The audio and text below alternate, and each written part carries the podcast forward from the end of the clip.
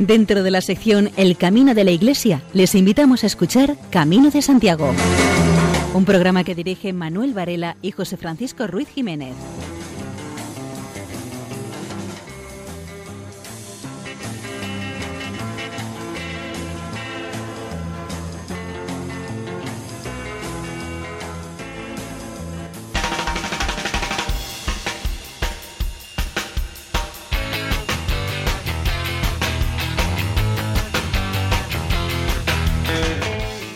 Noche más les damos la bienvenida al programa Camino de Santiago en la sintonía de Radio María y les invitamos a acompañarnos en nuestra peregrinación nocturna a través de las ondas.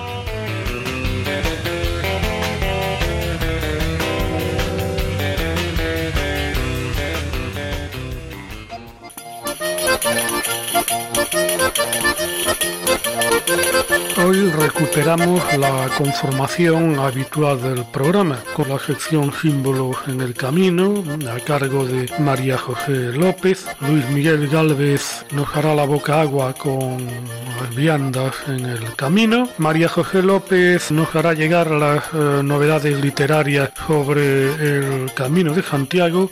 Tendremos también abundantes noticias sobre temática jacobea y sin más dilación entramos en materia.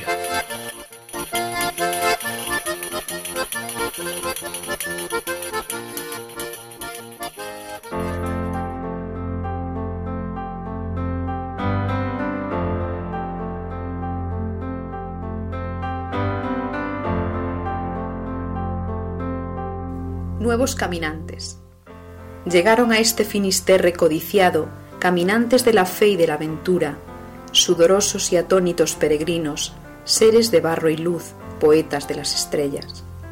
Nos dejaron la costumbre y seguimos y seguimos caminando, tejiendo nuevo rumbo sobre el mar, sobre la tierra, destacando sueños y esperanzas. Somos los emigrantes, los romeros, acostumbrados a seguir la rosa náutica. Somos los peregrinos de este tiempo.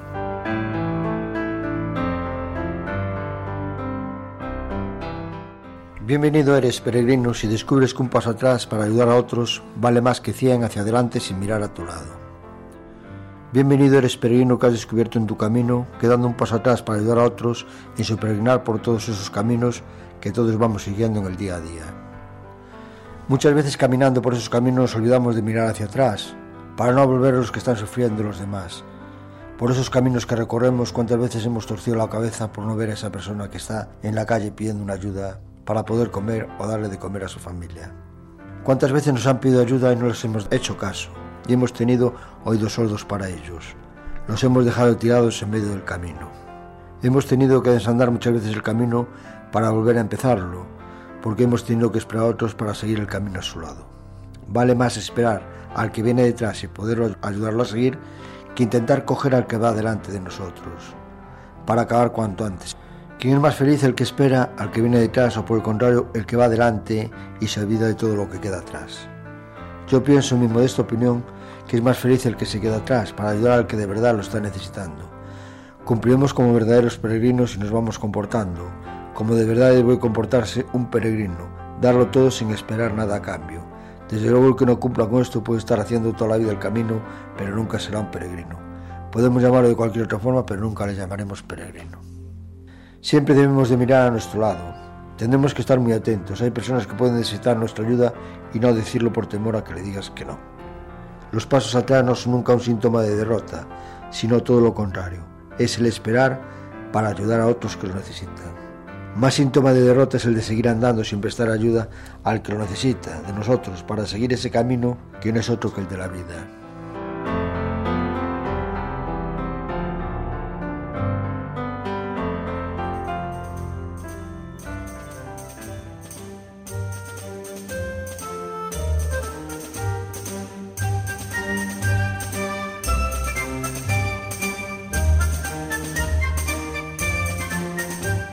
En Burgos se está dando a conocer a los peregrinos que pasan por la ciudad castellana una ruta llamada Camino de San Olaf, que entronca con el Camino de Santiago.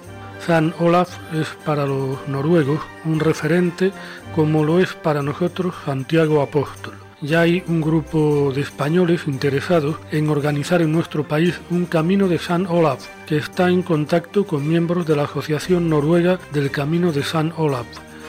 Que haya en España este camino se debe a una princesa, así que acudimos a la revista Hola a ver qué cuenta. Nos lo cuenta Víctor Valcárcel. De Burgos a Covarrubias seguimos a la bella princesa Cristina de Noruega para descubrir en plena meseta castellana una capilla y un camino dedicado a un rey y santo vikingo. Parece raro, pues no lo es. La historia comenzó hace más de 750 años cuando Cristina Hakonson, hija del rey Hakon IV, abandonó su patria vikinga para casarse con uno de los hermanos del rey Alfonso X el Sabio, quien tuvo un gesto galante y dejó que fuese ella la que eligiera marido entre sus tres hermanos casaderos. El afortunado fue el infante Felipe, que no dudó en renunciar a su prometedor futuro como arzobispo de Sevilla por la atractiva Noruega. La princesa enfermó de melancolía y murió a los cuatro años de su boda. Su última voluntad fue la de construir un templo en honor de San Olaf, que fue rey de los vikingos en el siglo XI y hoy patrón de Noruega. Y ahí está, en las inmediaciones de la villa de Covarrubias, donde Cristina está enterrada.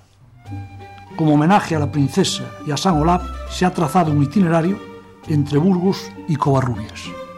Son 60 kilómetros de recorrido y arranca en la Catedral Gótica de Burgos, justo en el entronque con el Camino de Santiago. Un punto neurálgico de la capital burgalesa, como es la Plaza de la Catedral, aúna los dos caminos. Es paso del Camino de Santiago y desde él se ha diseñado la ruta de San Olaf hasta Covarrubias. Aprovechando evocadores caminos medievales, el camino enfila hacia la histórica comarca del Alfoz de Lara. Covarrubias, donde en el claustro de su escolegiata gótica, de la que fue abad el marido de la princesa, espera el sepulcro en el que descansa para siempre la protagonista de esta entrañable historia. El camino de San Olap ya está señalizado y se dará a conocer no solo entre los peregrinos extranjeros que van a Santiago, sino entre buena parte de los españoles, pues atesora un gran patrimonio artístico y natural. Si hay contactos entre noruegos y españoles por cuestiones de peregrinaciones, también hay contactos entre españoles e italianos.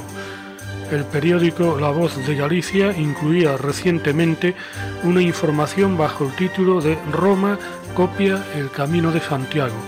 Nos lo cuenta Manuel Ventoginos. Los miles de peregrinos que llegan cada año a pie a Santiago de Compostela han hecho del camino la ruta de peregrinaje más importante de Europa pero no es la única. Aunque menos conocida, la vía francígena que lleva a Roma es la otra gran calzada que durante la Edad Media componía el único sistema de carreteras del continente y que unía las tres ciudades de peregrinación del cristianismo, Jerusalén, Roma y Santiago. Esta era la ruta que elegían los peregrinos italianos para llegar a Santiago, recorriéndola en dirección norte hasta la localidad de Luni, donde se embarcaban hacia los puertos franceses para alcanzar la vía tolosana que llevaba a España. El potencial de la vía francígena, que desde 1994 está reconocido como itinerario cultural por el Consejo de Europa, es enorme, pero hasta ahora el Estado italiano no ha puesto demasiado interés en ella. La Asociación Europea de las Vías Francígenas, creada en 2001 por 34 entes locales italianos y a la que se han ido añadiendo más de 100 ayuntamientos italianos y de los países europeos por los que pasa. Trabaja para darlo a conocer. Para ello toma como ejemplo el camino. Con el anuncio por parte del Papa Francisco de la celebración del Año Santo Extraordinario que iniciará el 8 de diciembre. El reto es el de atraer a peregrinos que se dirijan a Roma por este camino. Si durante el jubileo del año 2000 fueron unos 2.000 peregrinos, en 2014 casi 25.000 personas se animaron a recorrer alguna etapa de la vía. La asociación quiere copiar a España. Los ayuntamientos y los gobiernos regionales han empezado a trabajar en proyectos para mejorar la infraestructura y la señalización, dos de los aspectos aún muy deficitarios. A lo largo de la vía se empiezan a abrir albergues y casas rurales, se están organizando puntos de información para los peregrinos y editando guías de la zona que se atraviesan mientras abundan las iniciativas como la realización de documentales y hasta de un programa de radio. En la promoción de la vía francígena hay regiones como la Toscana que están trabajando mucho, pero en cambio en otras zonas todavía queda bastante por hacer. El albergue de Aportela celebra su aniversario ofreciendo a los peregrinos un ambiente familiar y en contacto con la naturaleza. Nos lo cuenta Manuel Varela. El Camino de Santiago es una fuente inagotable de aventuras y experiencias de vida irrepetibles que permanecen imborrables en la memoria de los peregrinos. En Barro hay un lugar propicio para que esos momentos únicos surjan, lejos del bullicio y las aglomeraciones en las que se han convertido los albergues de las principales ciudades del camino, donde casi no hay tiempo ni espacio para disfrutar del entorno. En un paraje natural en el que se alza una aldea inalterable al paso de los años, se encuentra el albergue de peregrinos de Aportela, un pequeño refugio conocido por pocos peregrinos, ideal para una pequeña escala en la que curarse las heridas y conectar con la naturaleza y los compañeros de la ruta. El ambiente familiar invade al caminante desde el primer momento que entra en el albergue, abierto hace dos años. El hospitalero ayuda a curar las heridas e incluso va al supermercado a comprar comida si los peregrinos quieren. Una comida que, al ponerse el sol, preparan en el jardín. Alrededor del fuego y compartiendo una costilla de cerdo, por ejemplo, los romeros abren sus corazones, comparten experiencias y en ocasiones forjan amistades duraderas. El perfil del público que visita este refugio, alejado de la ruta principal del camino portugués, es el de un peregrino que opta por hacer etapas eh, más cortas. Entre los muchísimos peregrinos hospedados, hay algunos que dejaron huella. Es el caso de una anciana con Parkinson que firmó una bonita dedicatoria en el libro de visitas y que emociona a todo el que la lee.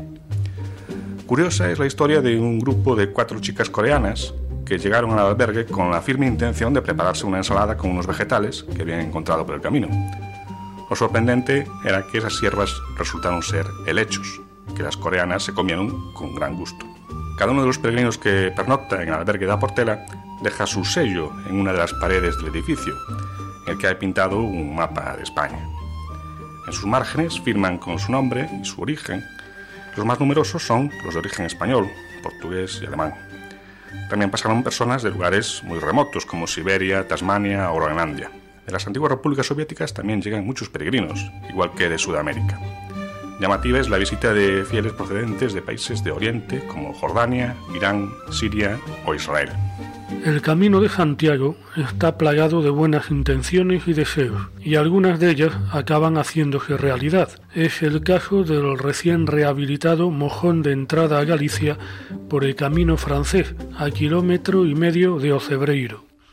Ha sido la propia labor desinteresada de un amante de la ruta jacobea, Manuel Rossi. Un peregrino dignifica la entrada del camino en Galicia. Nos lo cuenta Luis Miguel Gálvez.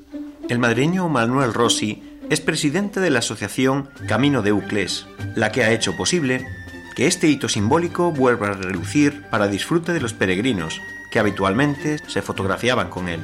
Rossi tomó la iniciativa de limpiar el mojón de manera altruista, junto a su mujer María García, no como reproche a las administraciones, sino al contrario, a los propios peregrinos, para Rossi, la culpa no la tiene la administración, sino los propios peregrinos, por no mantener el camino limpio.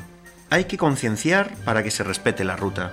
Rossi explica que el mojón, que señala la entrada a Galicia, está plagado de simbología, el escudo de Galicia, la bandera europea, etc. Cuando se pusieron manos a la obra, el monolito estaba lleno de pintadas y de suciedad. Diversos colores originales estaban deteriorados o cubiertos de grafitis con insultos y palabras soeces. Primero, Rossi pidió permiso al Concello de Pedrafita, donde se lo dieron sin problema, y además muy agradecidos. Después, tocó hacer acopio de material, guantes, botes de pintura, disolvente, una escalera, y varios viajes a pie de ida y vuelta a Ocebreiro para llevar todo el material. Para Rossi, el esfuerzo y el resultado merecieron la pena. Ya cuando estaba trabajando, pasaron muchos peregrinos, y todos, cada uno en su idioma, le daban las gracias por lo que estaba haciendo además de recuperar el mojón, durante una jornada entera, ha limpiado ese tramo de camino hasta Ocebreiro y a mayores está elaborando carteles que después dona a los albergues que realizan una labor especial para el camino. ¿Por qué pasar un aburrido trimestre asistiendo a las clases en la universidad cuando los mismos créditos se pueden conseguir haciendo el camino de Santiago? las universidades de Estados Unidos dan créditos a sus alumnos por recorrer el camino. Nos lo cuenta María José López.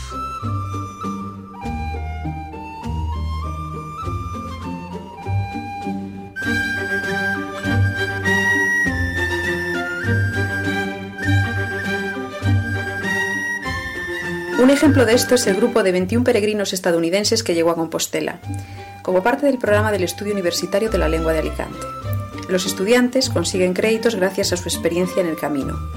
Antes de iniciar la peregrinación les dan unas clases teóricas sobre la ruta jacobea y cuando lo finalizan tienen que hacer un trabajo sobre algún aspecto del camino.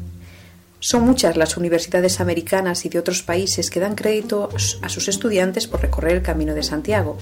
Incluso algunos huyen del Camino francés, bastante masificado.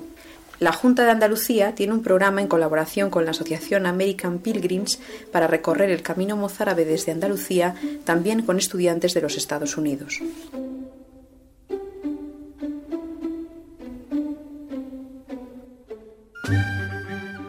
Anteayer se celebró el Día Mundial de la Diabetes y ya durante días anteriores hubo varias salidas desde distintos puntos de Galicia que confluyeron en Santiago.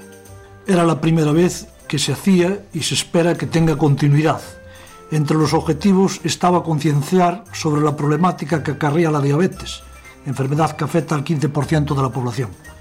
Se reivindica información y recursos. La diabetes es una enfermedad que afecta también a los niños incluso a los 14 meses. Un centenar de personas de distintas localidades gallegas participaron en esta iniciativa.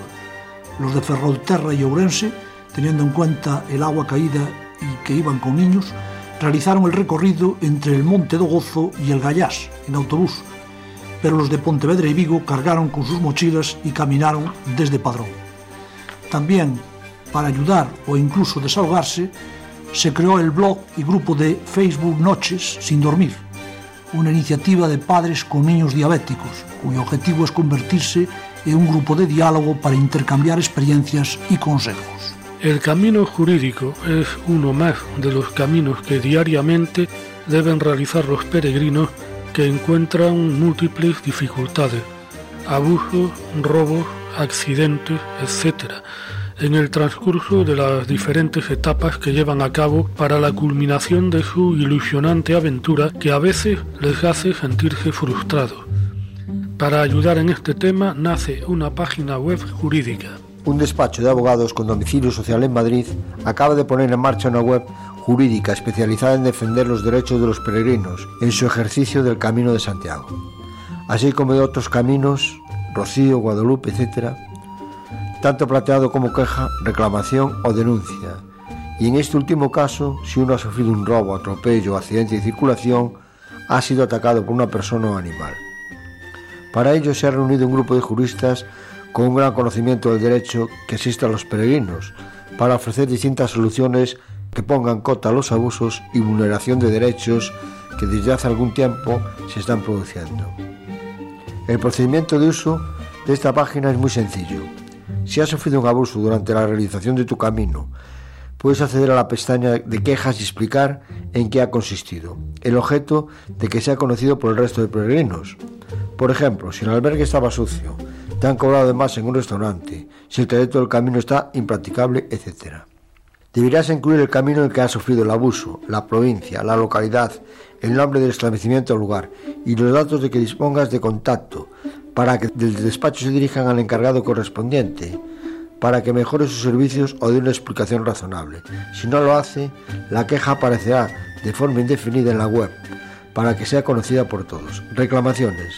Cuando hayas sufrido un perjuicio que sea de mayor entidad, puedes hacer a la pestaña correspondiente para comunicar en qué ha consistido el daño sufrido. Por ejemplo, si el transporte público ha llegado con retraso, si has perdido tu mochila o equipaje, si no han cumplido con tu reserva en un establecimiento hotelero, si has sufrido una intoxicación alimenticia, si has perdido tu tarjeta de crédito o esta, o esta no funciona y el banco no te da solución, si tu seguro no ha cumplido con lo pactado en la póliza. En este caso se reclama de forma amistosa ante el servicio que haya causado el daño. Si la petición no es atendida, se iniciará un procedimiento de mediación. Si la mediación tampoco es aceptada, se iniciará un procedimiento judicial. Denuncia, ante un robo, un atropello o accidente de circulación, Si has sido atacado por un animal o persona, en la página web asesorarán sobre los trámites de denuncia y los procedimientos a seguir, etc.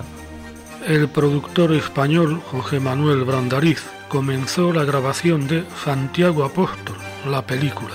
Para José Manuel Brandariz, empresario de la industria cinematográfica, nacido en A Coruña y radicado en Miami, esta será su producción más ambiciosa. En la película aparecerán Bertín Osborne, la veterana actriz Ana Obregón, la gallega Isabel Blanco, la venezolana Ivonne Reyes, que interpretará a Salomé, madre de Santiago Apóstol. El papel protagonista correrá a cargo del actor Julián Gil.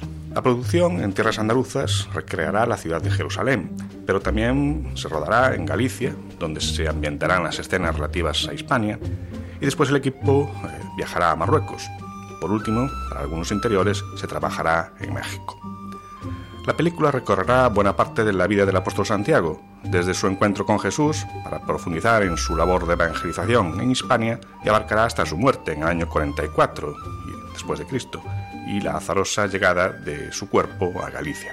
La localidad coruñesa de Noya reivindica el reconocimiento oficial del camino jacobeo marítimo que tiene como puerto de arribada la villa, lo hace a través de una serie de iniciativas que tienen por objeto implicar a la ciudadanía en el conocimiento de esta ruta histórica. La primera iniciativa fue una peregrinación hasta Compostela el pasado 7 de noviembre.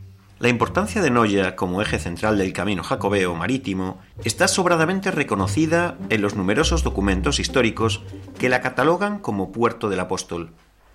Partiendo de esta premisa, se busca implicar a todas las administraciones, entidades y ciudadanos posibles para reclamar el reconocimiento oficial de esta ruta. Apoyando la iniciativa está la institución Noye Histórica, la Asociación Párroco de San Martiño y numerosos noyenses a título individual, que colaboran para que se valore este camino jacobeo. El ayuntamiento limpió y acondicionó el camino, que tendrá un reconocimiento por parte de la diócesis de Santiago gracias a las gestiones realizadas por el párroco de Noya. La jornada del día 7 comenzó a las 7 y 25 de la mañana, con la bendición de los peregrinos y el repique de las campanas de la iglesia de San Martiño. A las siete y media de la tarde, en la Catedral de Santiago, hubo la misa del peregrino, con invocación a Santiago Apóstol, concelebrada por el párroco de Noya. Desde la aparición de los restos del apóstol, Noya se transformó en un lugar de llegada de los peregrinos que se dirigían por mar hasta Galicia. La llegada, ya en el año 1147, de 200 naves procedentes del puerto inglés de Dartmouth para después ir caminando a Santiago, demuestra esta realidad. Cuando el rey Fernando II funda Noya en el año 1168, convierte la villa en el Portus Apostoli. Su ensenada será una luz atlántica. En el año santo de 1434, cuando el arzobispo Lope de Mendoza consagra la iglesia de San Martiño, llegan a Galicia 63 naves, con 2.990 peregrinos procedentes de Inglaterra. Este fenómeno provocará que los símbolos de la peregrinación jacobea sean constantes en Noya, además del hospital de Afora, que estaba adornado en su puerta principal con la vieira de Santiago, la concha purificadora aparece repetidas veces en los motivos heráldicos y en numerosas laudas del cementerio de Santa María Nova. En un libro de actas del Ayuntamiento de Noya, entre 1792 y 1843, se afirma que el Hospital de Afora, situado en el barrio del Espíritu Santo, tiene entre sus obligaciones hospedar a peregrinos. Durante los tiempos del medievo, algunos pazos de la villa, el Hospital de Afora y numerosas laudas del cementerio de Santa María fueron adornados con símbolos jubilares. En la iglesia de San Martiño hay una imagen de Santiago Sedente.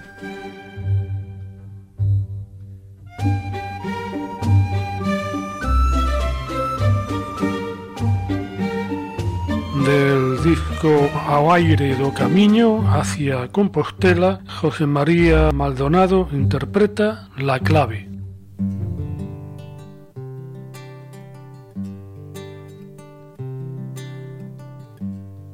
la ventana del albergue. Deja entrar una canción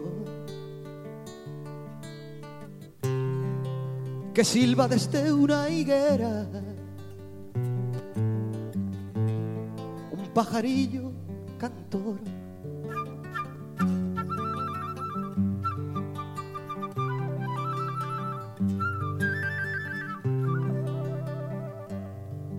Su trinar quiere decir, en traducción franciscana, levanta ya, peregrino, que se acerca la mañana y me levanto acatando la orden y me levanto acatando la orden del bello canto, del bello canto.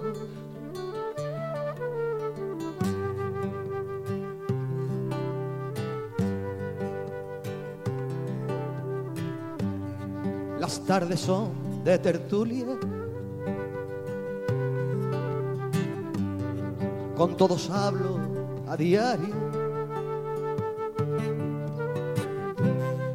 pero en los amaneceres yo camino solitario.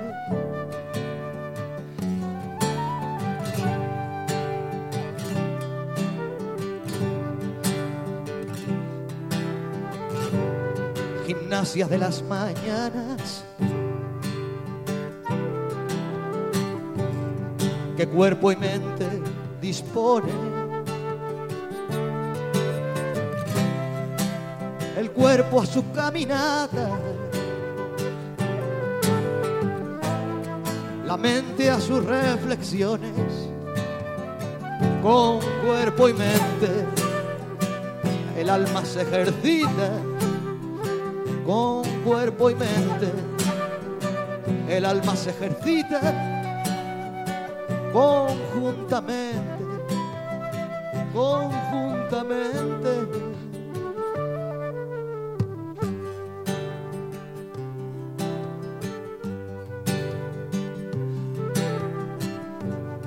Si quieres ser más feliz. Presta atención un momento. Amar la tierra que pises es tu primer mandamiento.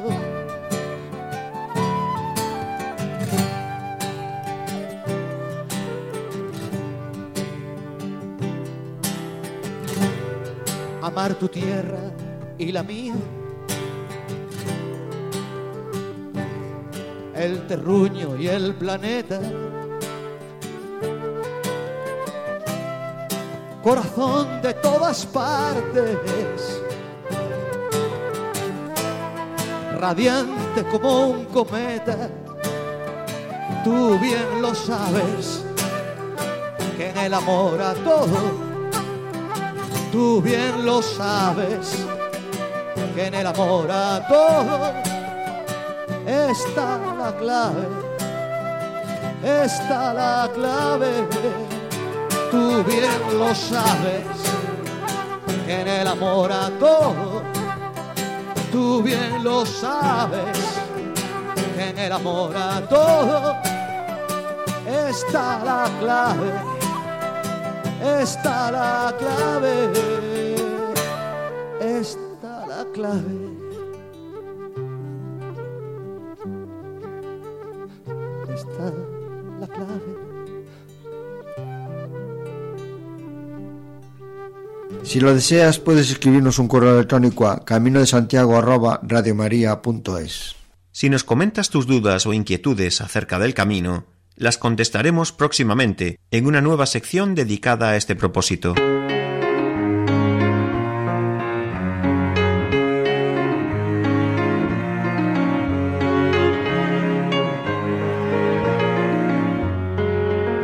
María José López nos introduce en su sección Símbolo del Camino.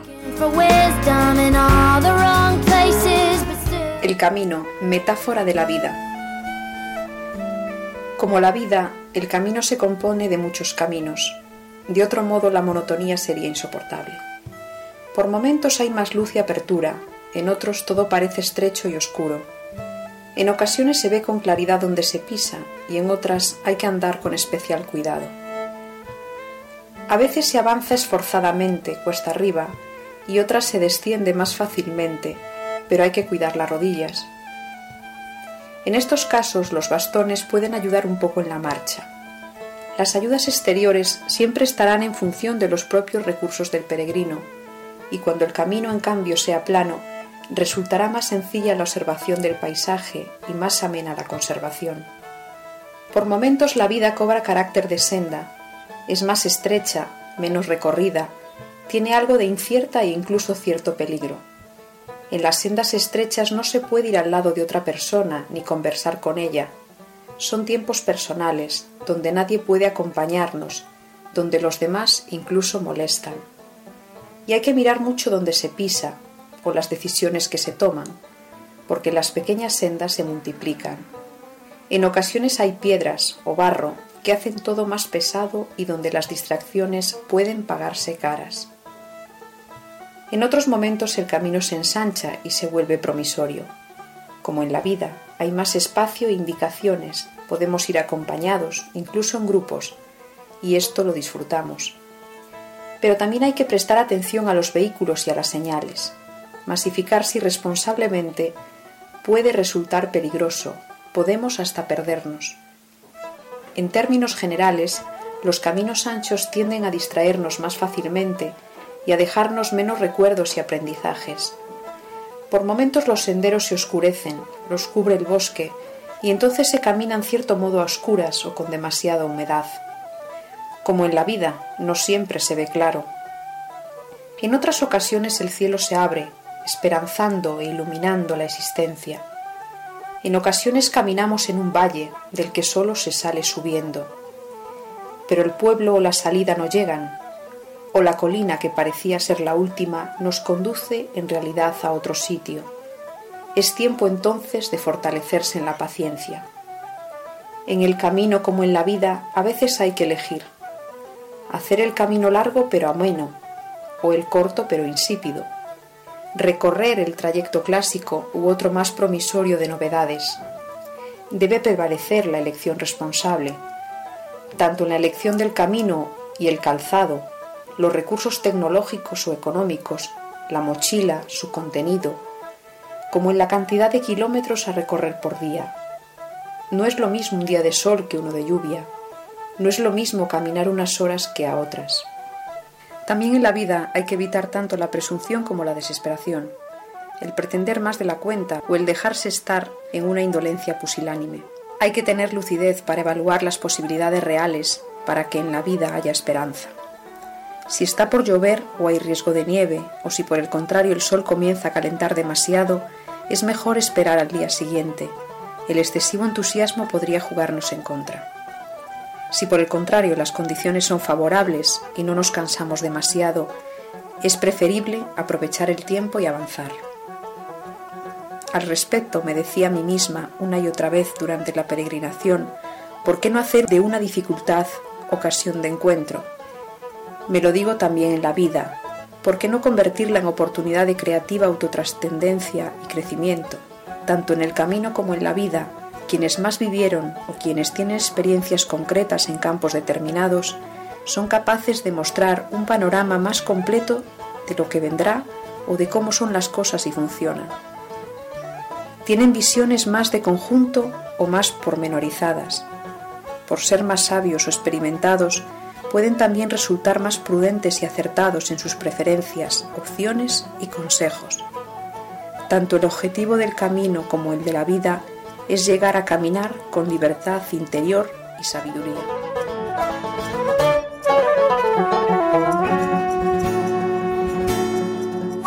Camarero,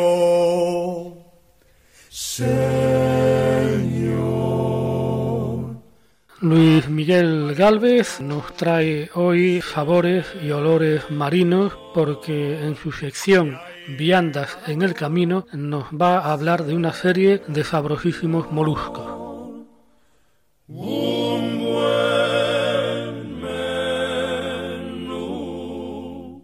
Prosiguiendo esta noche con la obra de María Zarzalejos, Parada y Fonda para el Peregrino, la gastronomía del Camino de Santiago, hablaremos de unos importantes productos del mar.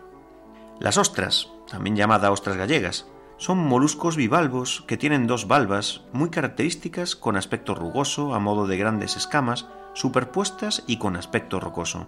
Por dentro, estas valvas son de un color blanco nacarado. Su carne es gelatinosa, jugosa y con un profundo sabor a mar. Tienen fama por su excelente sabor y su gran tamaño. Las ostras productos de marisqueo formaban parte de la dieta de las poblaciones prehistóricas en los siglos XVI y XVIII y también hay datos del siglo XIX, cuando las ostras se enviaban no solo a Inglaterra, sino a toda Europa escabechadas y preparadas en barrilitos de madera. Hacia mediados de este siglo XX se empezaron a criar en viveros, suelen estar enterradas en la arena o adheridas en las rocas. En la actualidad, los acuicultores gallegos cuentan con 137 bateas con una producción anual de 2.700 toneladas de ostras. Normalmente se consumen crudas con unas gotas de limón, aunque hay otras elaboraciones más sofisticadas pero menos comunes. El santiaguiño es un crustáceo con caparazón rectangular, antenas y patas torácicas cortas y rematadas en uñas. Tiene un abdomen largo y grueso de musculatura potente. En la superficie del caparazón tiene un dibujo que recuerda a una cruz de Santiago, y de ahí su nombre. Apreciado ya en la Edad Media, vive en zonas rocosas con fango y zonas pedregosas de 3 a 50 metros de profundidad. La vieira tiene unas variantes llamadas volandeira o zamburiña, la vieira tiene variantes llamadas volandeira y zamburiña. La vieira está formada por dos grandes conchas, teniendo grandes surcos acanalados la convexa y siendo lisa la cóncava. De color amarillo claro con rayas o mechones marrones pálidos, en su interior se encuentra la carne, en forma de medallón blanco, carnoso y suave, y el coral, que es una especie de vesícula naranja, también comestible, es la concha de Santiago o concha jacobea porque además de que se conoce su existencia desde tiempos prehistóricos, los peregrinos extranjeros a su vuelta llevaban cosidas en su esclavina una o más conchas jacobeas para demostrar que habían estado en Santiago. Se encuentra en las bocas de los ríos. Se preparan habitualmente con un picadillo de cebolla muy picada, aceite, un chorrito de vinagre, sal y abundante pan rallado. Posteriormente se hornean. En la actualidad, la vieira forma parte de brochetas, ensaladas de marisco y otros platos más sofisticados. Las vieiras se engordan en bateas y se comercializan frescas y también congeladas. En Navidad alcanzan sus precios más altos.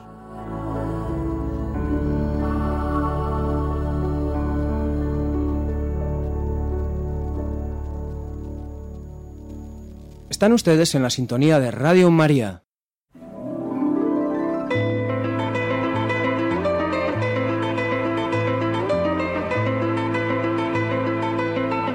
María José López nos acerca a la actualidad literaria jacobea con su sección Páginas en el Camino. Fina Casal de Rey publicó en el año 2003 la obra titulada Lunas de Nácar en la editorial Xerais de Galicia. El volumen está conformado por cinco relatos en los que tiene lugar una simbiosis entre el mundo real y el fantástico. Los relatos palpitan sentimientos como el amor, el miedo, la soledad, además de contar siempre con la presencia de la luz anacarada.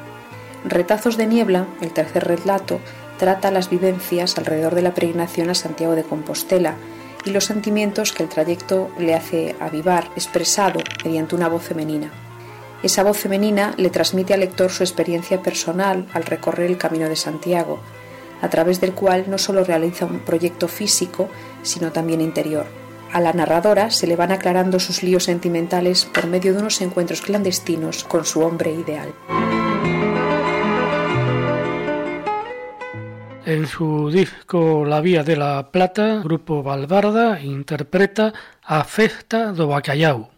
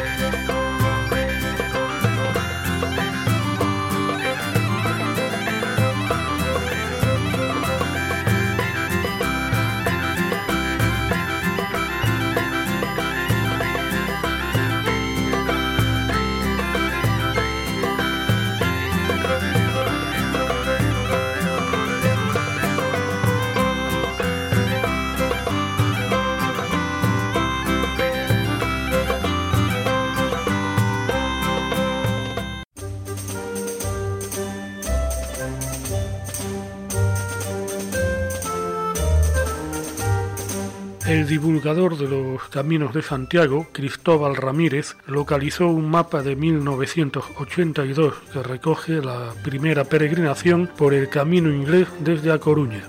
El mapa también recoge varios caminos jacobeos interesantes, así la unión de Noia con Padrón, así como la prolongación a Fisterra, que además de la convencional, traza por Noia, pero no por muros, o la desviación en el camino francés desde Melide Arzúa pasando por Sobrado. En el mapa encontrado se puede leer Colegio Público Curros Enríquez, a Coruña, Marcha Peregrinación a Santiago, año Santo 1982, Camino Inglés. Y según investigaciones posteriores, dicha peregrinación lo organizó un profesor llamado Eduardo Grandío. Si bien no se sabe nada de esta marcha, el mapa del camino inglés es sorprendente, ya que hoy en día el ramal de Ferrol va de Betanzos a Hospital de Bruma, donde se junta con el procedente de A Coruña. Sin embargo, el documento lo hace pasar por Pobra de Mesía, Avellá y Barreiros, para ir a dar a calle Poulo, donde sí se encontraría con el otro. La peregrinación debió de hacerse en cuatro etapas, de hacer caso a las flechas dibujadas. La primera terminó el Carral, tras pasar por Oburgo y Almeiras, Cambre, Altamira y Calle. La segunda hasta Poulo por Herbes, o Herbés, Ponteavileira y Bruma, la tercera remató con toda probabilidad en el camping de Enfesta, a las puertas de Compostela, y que hoy ya no existe, pasando por Vilar Romariz, Gándara y Sigüeiro, trazado que tiene más lógica que el actual, puesto que seguiría al viejo camino real que une Sigüeiro con Betanzos. A continuación, el propio periodista Cristóbal Ramírez nos habló del camino. Yo soy Cristóbal Ramírez, soy periodista, vivo al lado de Santiago de Compostela y desde el año 93 soy presidente de la Asociación de Periodistas del Camino de Santiago, que es la única asociación de periodistas que existe en el mundo y que se dedica, como su nombre ya hace presuponer, a potenciar todas las informaciones positivas y negativas que tienen en el Camino de Santiago su núcleo central. Por lo tanto, nos interesa informaciones del camino en sí, de las agresiones que sufre, de las historias de los peregrinos, del estado de los albergues, de si llueve y de si hace sol. Y a esto nos dedicamos 53 personas desde, como digo, el año 93. Es una asociación que nace aquí en Galicia. Galicia es un país con su lengua propia, el gallego, una lengua romance y la capital de Galicia es precisamente Santiago de Compostela, por una decisión tomada por nuestro Parlamento.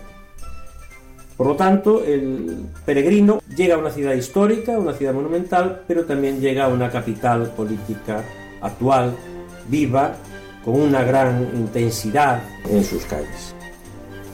Bien, pues aquí acaba el Camino de Santiago ya, pero ¿qué es el Camino de Santiago? El Camino de Santiago es una vía milenaria, tiene más de mil años, que arranca desde múltiples sitios de Europa. Goethe, el alemán, decía que Europa se construyó caminando a Santiago. Quería decir que se establecieron unas líneas, unos flujos de pensamiento a través de ese espacio físico que es el camino. Y llegados aquí yo creo que hay que decir que no hablamos de un camino, sino que hablamos de muchos caminos, puesto que cada uno salía de su casa, iba a su parroquia, de su parroquia a un punto de encuentro, a la ciudad más importante, y desde ahí echaba a andar a cuatro puntos franceses, y de los cuatro puntos franceses venían a confluir a Santiago. Por lo tanto, Europa es una tela de araña en la cual hay multitud de puntos que la conforman. Después una vía de peregrinación cuyo origen está ligado a la Iglesia Católica y a la aparición, en Santiago de Compostela, del cuerpo del apóstol Santiago. Bueno, ¿y por qué aquí? Vamos a dar un poco marcha atrás en la historia. El apóstol Santiago, hay una gran tradición oral que dice que peregrinó aquí en Galicia en vida, él vuelve a Tierra Santa, a Palestina, él es decapitado en el año 44, todo esto es historia, y es enterrado por sus discípulos aquí en Galicia. Al ser enterrado se pierden sus rastros y se encuentran en el siglo VIII. Y a partir de ahí nacen las peregrinaciones y nacen los caminos de Santiago. Por lo tanto, para resumir un poco esto, el camino o los caminos de Santiago lo que son son unas vías físicas por donde uno puede andar que además están protegidas jurídicamente.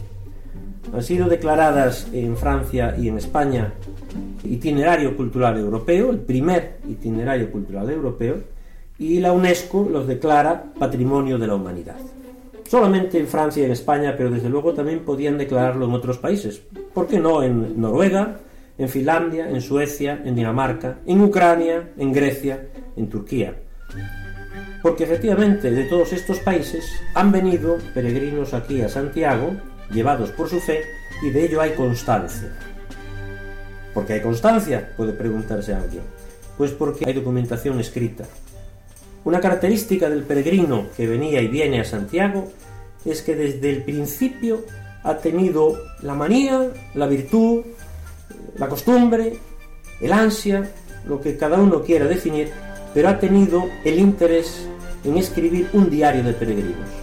La gente escribe y dice, he pasado por este sitio, he ido a tal otro sitio, aquí me trataron bien, aquí el vino era bueno, aquí el vino era malo, he llegado a Santiago por lo cual tenemos la mayor colección del mundo de diarios de peregrinos. Y por eso sabemos que tenemos peregrinos noruegos, peregrinos finlandeses, peregrinos de Ucrania, etcétera, etcétera, etcétera. Las vicisitudes del Camino de Santiago han, sido muchas, no las vamos a, exponer aquí, pero ha tenido un periodo de, de decadencia después de la Reforma Luterana. Periodo de decadencia que acaba a finales del siglo XIX donde renace desde 1993, se ha convertido en un destino también, en un motivo para caminar, depende obviamente de muchas circunstancias, depende de, la economía en primer lugar, de la promoción que se haga, en fin, depende de factores exógenos al propio camino. Por último, quisiera decir que el Camino de Santiago es por encima y sobre todas las cosas un espacio de libertad. El Camino de Santiago viene todo el mundo que quiere. No se le pide carné, fe, filiación, ideología ni sexo. Y en ese venir, en ese discurrir por el Camino de Santiago, todo el mundo está de acuerdo en una cosa. El camino te cambia.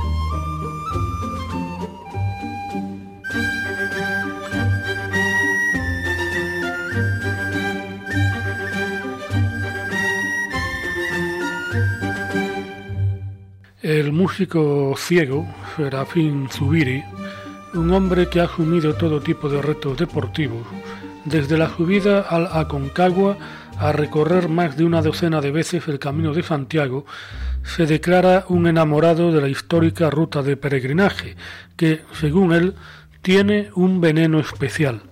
El cantante navarro impartió el pasado mes en Santiago una ponencia titulada El límite nosotros mismos, y ha comentado que el camino supone un antes y un después, así como que en él afloran las emociones positivas y negativas, lo que es la personalidad de cada uno.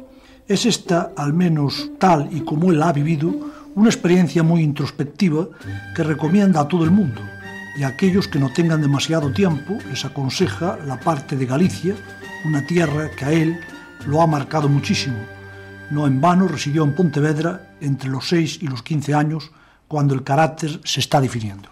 Serafín Zubiri aconseja la segunda quincena de septiembre o el mes de octubre para caminar por esta ruta. También anima a todos a ser capaces de compartir lo que somos, porque es la mejor manera de trascender de nosotros mismos. Serafín Zubiri es un tipo duro y romántico al que le gusta crecer a través de la dificultad.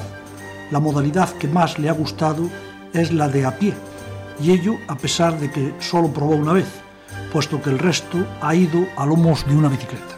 Para Serafín Zubiri el Camino de Santiago tiene un veneno especial.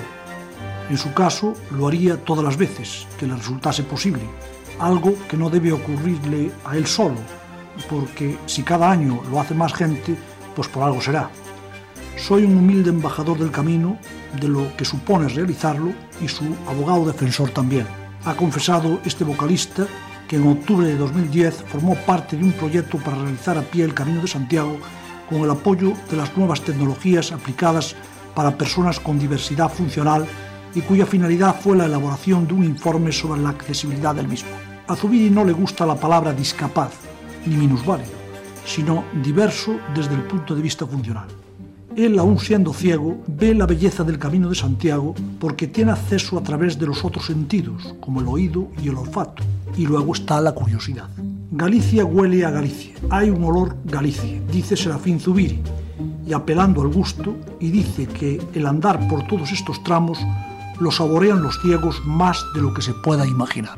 Al menos 88 peregrinos han recorrido desde febrero pasado a la vez el Camino de Santiago y el Camino de Cumano. Los peregrinos que acogieron al denominado pasaporte dual, un documento que acredita que se ha recorrido esos dos senderos, por lo que reciben al final una insignia acreditativa con los símbolos de la vieira y el cuervo. La vieira símbolo del Camino de Santiago y el cuervo símbolo del Camino de Cumano. Entre los peregrinos que hicieron ambos caminos destacan 22 japoneses, seguido de varios australianos y en tercer lugar 13 españoles. El alcalde de la localidad japonesa de Tanabe, Misutoshi Manago, mantuvo un encuentro con el regidor compostelano Martín Noriega. El alcalde de Tanabe se encuentra en la capital gallega para impulsar la colaboración entre ambas ciudades, establecida ya en el 2008. Misutomi Manago expresó su intención de empezar a animar a las personas de ambos lugares a efectuar este recorrido de los dos caminos, uno lleno de iglesias y símbolos cristianos y el otro de templos budistas y sintoístas, ambos inscritos en la lista del Patrimonio Mundial de la UNESCO. Noriega precisó que Compostela está orientada a ser un lugar de llegada de peregrinos y que está volcando en valorar positivamente el Camino de Santiago.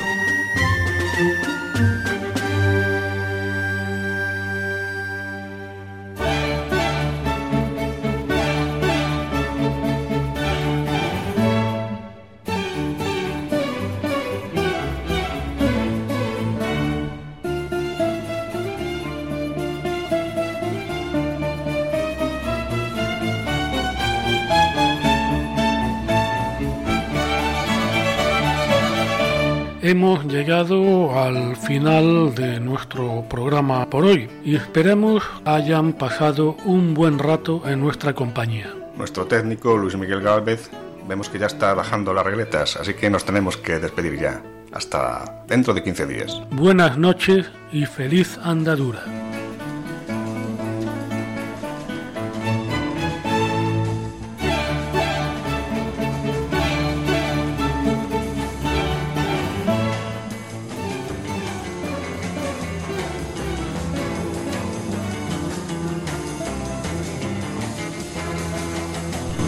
Escuchado en Radio María Camino de Santiago, dirigido por Manuel Varela y José Francisco Ruiz Jiménez.